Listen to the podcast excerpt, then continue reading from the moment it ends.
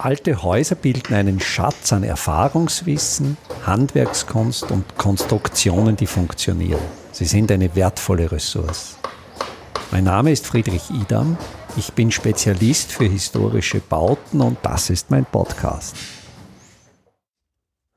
In der heutigen Episode von Simple Smart Buildings geht es um das Themenfeld Fenster und natürlich auch historisch bewährte Fensterkonstruktionen. Und eine dieser historischen Fensterkonstruktionen ist das Kastenfenster, ein Doppelfenster, also ein Fenster, wo es einen Außenflügel und einen Innenflügel gibt. Diese beiden Flügel haben einen Abstand von etwa 10 bis 18, 20 Zentimetern und bei diesem Fenstertyp spricht man von einem Kastenfenster. Das ist eben ein zweiflügeliges Fenster Moderne Fenster besitzen nur einen Flügel mit einer Fensterebene. Es gibt Unterschiede in den Gläsern. Das werden wir im heutigen Podcast alles thematisieren. Zu Gast bei mir wieder einmal Günther Kein, mein Partner. Wir arbeiten gemeinsam eben an dem Projekt Simple Smart Buildings, forschen in dem Bereich und gerade zum Bereich Fenster können wir einiges berichten. Da haben wir gemeinsam vor nunmehr, glaube ich, drei oder vier Jahren ein System entwickelt, wie man den Wärmedurchgang bei eingebauten Fenstern messen kann. Man spricht hier von einer sogenannten In-situ-Messung, denn im Regelfall werden die industriell gefertigten Fenster auf einem genormten Prüfstand geprüft und nicht mehr im eingebauten Zustand überprüft, wie dieses Fenster dann im eingebauten Zustand funktioniert. Und da ist jetzt meine Bitte an dich, dass du einmal beschreibst, wie so ein Industrieprüfstand, wie so ein Normprüfstand aussieht und wie der funktioniert. Ja, also dort werden im Prinzip in eine rahmenartige Situation Fenster eingebaut durchaus mit Montagefugenausbildung, so wie man das auch vom Bauwerk kennt.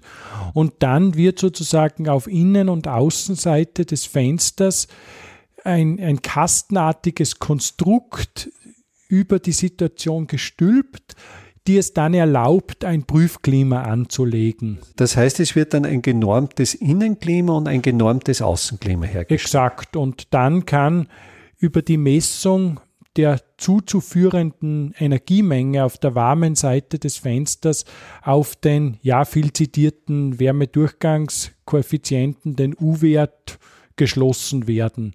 Und in weiterer Folge werden natürlich auch Maßzahlen wie zum Beispiel die Fugendurchlässigkeit ermittelt, wo ein Differenzdruck angelegt wird, beziehungsweise bei manchen Prüfständen ist es auch möglich, eine Schlagregenmessung durchzuführen, wo man erhebt, ob bei sozusagen horizontal anstehendem Regenwasser irgendwelche Wassereintritte zu besorgen sind. Aber wenn wir jetzt noch einmal zurück auf den Wärmedurchgang kommen, ist es so, dass ein stabiles Außenklima simuliert wird und ein stabiles Innenklima. Das entspricht ja nicht der Realität. In der Realität haben wir ja wechselnde Außenklimata und wechselnde Innenklimata. Genau, und wenn, wenn sozusagen solche instationären Temperaturbedingungen anstehen, dann bekommt plötzlich die Speichermasse eines Systems Bedeutung. Denn denken Sie, Sie hätten es jetzt im Innenraum warm, draußen wäre es mittelkalt so würde ein gewisser Teil der Wärmeenergie, welche von innen nach außen verloren geht, auch im jeweiligen Bauteil gespeichert werden. Wenn nun draußen die Temperatur stärker fällt, wird eine Zeit lang Energie aus dem System, also im System gespeicherte Energie nach außen verloren gehen und der Wärmeverlust aus dem Raum selber vorerst gering oder mehr oder weniger konstant sein.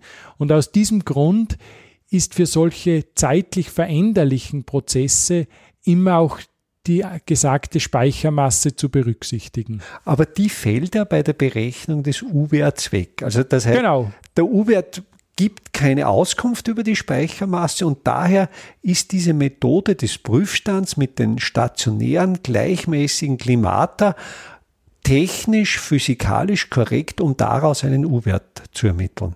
Ja, also man kennt das jetzt auch schon aus vielen Publikationen international, wo In-situ-Messungen auch, auch zeigen, dass der U-Wert die realen Temperaturbedingungen nicht gut beschreibt. Was er vielleicht durchaus charakterisiert, ist so ein Durchschnittswärmeverlust. Also er beschreibt wohl ganz gut, ob eine Konstruktion zum Beispiel thermisch entsprechend gut ausgestattet ist, ob man Wärmeenergie einsparen kann. Aber er beschreibt definitiv nicht die Detailprozesse. Und wir sind eben vor diesen drei, vier Jahren vor der Herausforderung gestanden, oder wir haben uns eigentlich diese Herausforderung selbst gestellt, ein System zu entwickeln, wo man eben abseits dieser doch teuren Industrieprüfstände ein Messverfahren entwickeln könnte, das war unsere Fragestellung, oder wie müsste ein Messverfahren aussehen, um eingebaute Fenster unter realen instationären Verhältnissen zu messen und dennoch einen U-Wert zu berechnen. Und das sind wir dann auch in einem Versuch angegangen. Wir haben die Versuchsergebnisse publiziert und hier ist auch wieder meine Bitte an dich für unsere Hörerinnen und Hörer zu beschreiben, denn du bist ja mehr oder weniger der Erfinder dieses Systems. Das heißt, von mir ist, ist so ungefähr eine Idee gekommen, wie es gehen könnte. Du bist derjenige, der es dann auch, auch wirklich kann, der die, die Physik beherrscht und der dann auch den Messaufbau entsprechend designt hat. Und da ersuche ich dich einfach zu beschreiben, wie ist da das Design mhm. dieses Messaufbaus? Also das ist relativ simpel, da braucht es keine komplexe Physik. Wir haben ein Fenster, ein, ein bestehendes Doppelfenster an einem Gebäude in Hallstatt mit vielen Sensoren verwandt. Also wir haben an verschiedensten Stellen des Fensters die Temperatur gemessen und dasselbe über Wochen hinweg. Und dann kann man, wenn man sich die Daten anschaut, während Zeitperioden, wo die Innen- und Außentemperatur annähernd konstant also war, aus natürlichen Gegebenheiten genau, zufällig über mehrere stationäre Stunden Verhältnisse herrschen. stationäre Zustände da waren, während solcher Perioden das Temperaturprofil über das Fenster hinweg analysieren. Also Temperaturprofil heißt, die Temperaturverläufe von innen nach außen grafisch darzustellen. Ja, danke. Und dieses Profil kann man dann mit dem theoretischen Temperaturprofil, welches ja der U-Wert vermuten lässt, übereinander legen und kann auf rekursiv von hinten die, die U-Wert-Parameter aus den tatsächlich gemessenen Temperaturkurven errechnen. Das heißt, in einer gewissen Genauigkeit. Man überlegt, welcher U-Wert müsste gegeben sein, damit genau dieses Verhalten des Bauteils eintritt, den wir in der Realität gemessen haben. Genau. Und ich darf vielleicht ergänzen zum vorher skizzierten Umfeld, warum wir das gemacht haben. Es sind gar nicht so sehr nur die, die instationären Zustände, sondern bei den Doppelfenstern tritt ja noch das Spezifikum ein, dass sie, wenn man sie bewertet in einem Energieausweis, oftmals mit einem Default, also einem Standardwert beschrieben werden und der liegt bei 2,5 Watt pro Quadratmeter Kelvin. Also diese Fenster werden gar nicht in Industrieprüfständen bewertet. Und ich muss dazu sagen, 2,5 Watt pro Quadratmeter Kelvin ist ein sehr, sehr ungünstiger Wert. Und so war es unsere Motivation auch überhaupt einmal zu schauen, stimmt dieser Wert. Und Industriefenster liegen ja zurzeit in der Liga 0,8 Watt pro. Ja, sehr hochwertige Industriefenster sind in diesem Bereich gelegen. Muss man auch immer aufpassen, ist es der Wert des Fensters oder nur der Wert der Verglasung. Aber Glas plus Rahmen ist in dem von dir beschriebenen Bereich. Wo, wobei man natürlich hier ergänzend sagen muss, diese Werte der Industriefenster, die aus diesen Prüfständen kommen, die gelten natürlich für fabriksneue Fenster. In diesen Prüfständen werden ja fabriksneue Fenster und vor allen Dingen auch fabriksneue Verglasungen getestet. Während da ist vielleicht für die, die Hörer und Hörerinnen relevant, der Kollege spricht an, dass diese Wärmeschutzverglasungen, die bestehen ja aus mehreren Glasscheiben, mindestens zwei, und der Zwischenraum ist mit Edelgas gefüllt, um dort geringe Wärmeleitfähigkeiten auszunützen. Und dieses System ist am Rand mittels eines sogenannten Randverbunds verschweißt. Und die Güte dieses Wärmeschutzglases ist nur so lange vorhanden, als dieser Randverbund dicht ist. Zu Deutsch, solange kein Edelgas aus dem Scheibenzwischenraum entweicht. Und da weiß man, dass es hier um die Lebensdauer nicht allzu gut bestellt ist. Das heißt, diese Werte, die mehr oder weniger solche Fenster als Prädikat, als Auszeichnung bekommen, die stimmen im fabriksneuen Zustand, aber im Laufe des Lebenszyklus vermuten wir, dass hier die Wärmeleitfähigkeit zunimmt, also dass die Dämmwirkung nachlässt. Genau, das kann passieren, muss nicht, aber es ist auf jeden Fall nicht Gott gegeben, dass diese Wärmeleitfähigkeit konstant niedrig bleibt. Aber das ist ja ein neues Projekt von uns, das wir im nächsten oder übernächsten Jahr angehen werden, dass wir auch solche modernen Fenster dann im eingebauten Zustand überprüfen, ob die tatsächlich über die Zeit, über die Jahre diesen guten U-Wert behalten. Bei einem historischen Kastenfenster haben wir es ja überprüft und du hast vorher davon gesprochen, dass der Default-Wert, also dieser Wert, der mehr oder weniger vorgegeben ist für einen Energieausweis bei 2,5 Watt liegt. Aber wir haben ja bei diesem Fenster letztlich etwas wesentlich günstigeres gemessen. Ja, wir kamen bei dieser Abschätzung auf circa 1,2 Watt pro Quadratmeter Kelvin, wobei ich anmerken muss, dass dieses Doppelfenster innen mit einem Flügel mit einer dünnen Isolierverglasung ausgestattet war. Zur Erklärung, bei den Kastenfenstern gibt es ja auch wiederum verschiedenste Ausführungen der Flügel. Wobei diese Isolierverglasung ja schon relativ alt war. Ja. Also es hätte durchaus sein können, dass die gar nicht mehr so wesentlich besser ist als ein gewöhnliches Flottglas. Ja, zumindest halt die Trennung zweier Glasscheiben war vorhanden. Aber ich gebe dir recht, es ist ein altes Fenster, schätzungsweise 30, 40 ja, Jahre genau. alt. Und somit war es ein Wärmeschutzglas der ersten Generation.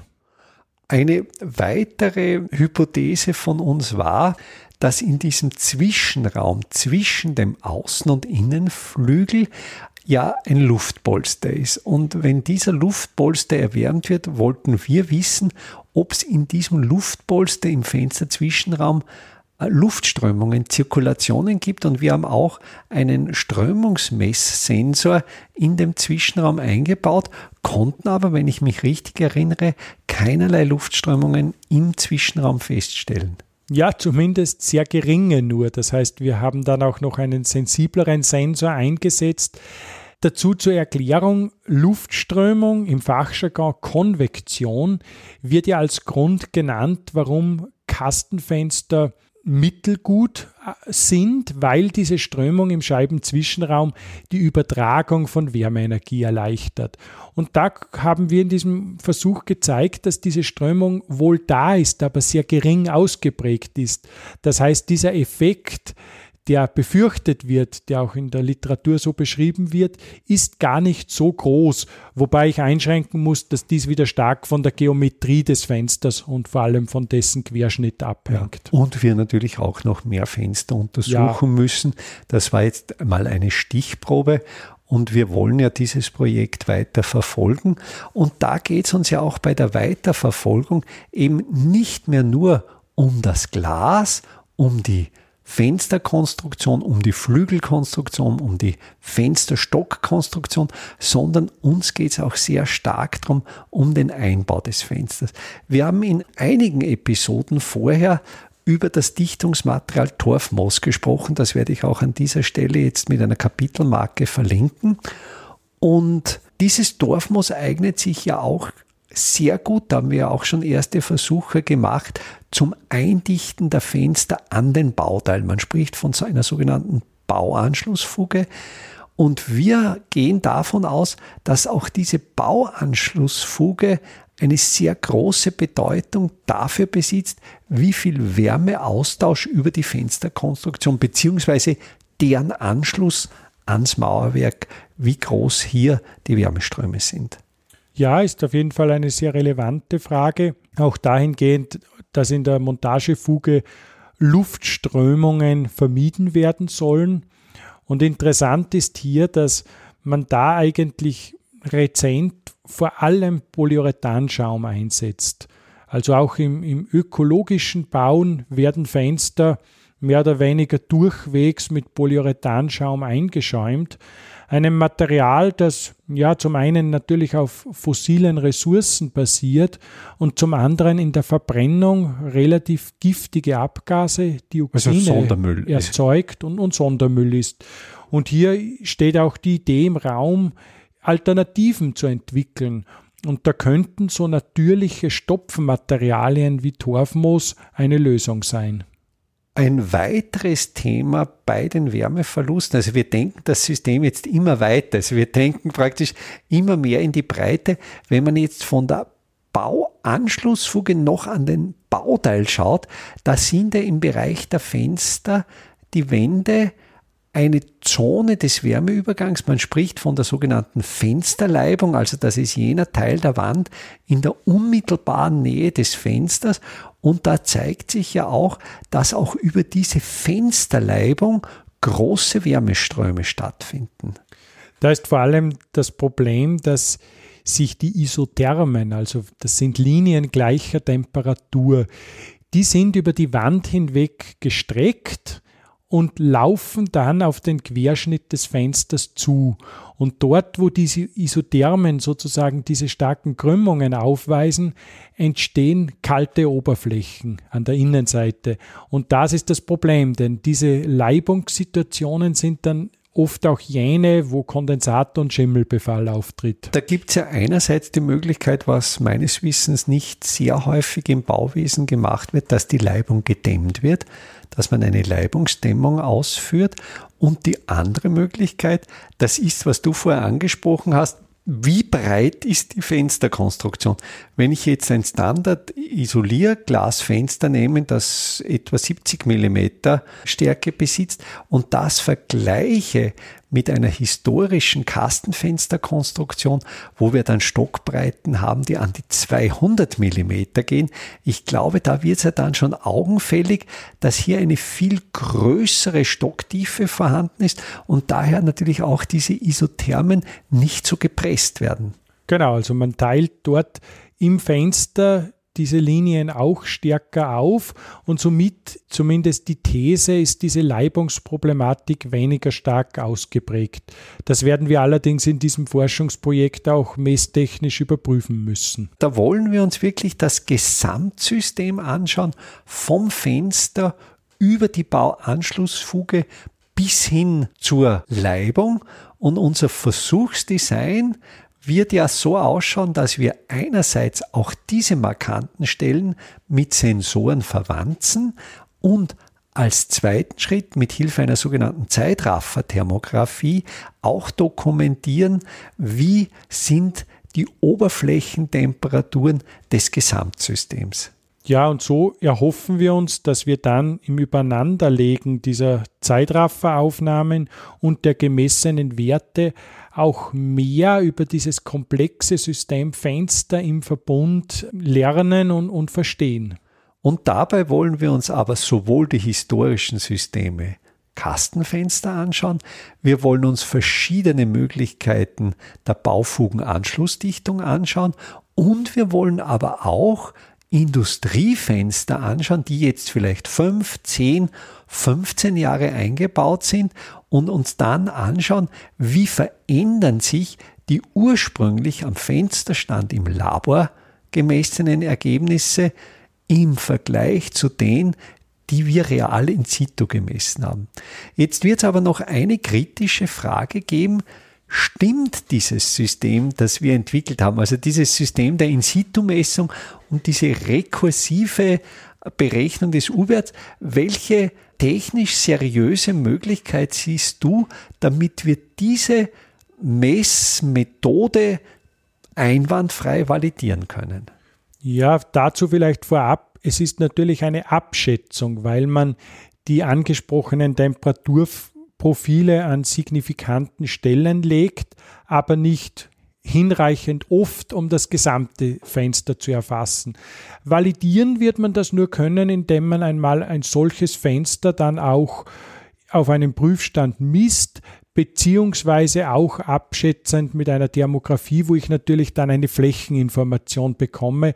Und ich kann ja die angewandte Methode im Prinzip auch numerisch für die gesamte Fläche lösen. Das ist auch noch ein Weg, den wir uns anschauen werden wollen. Das heißt, wir hoffen, wenn es interessante Ergebnisse gibt, dass wir die über diesen Podcast, der weiterlaufen wird, unseren interessierten Hörerinnen und Hörern vermitteln können.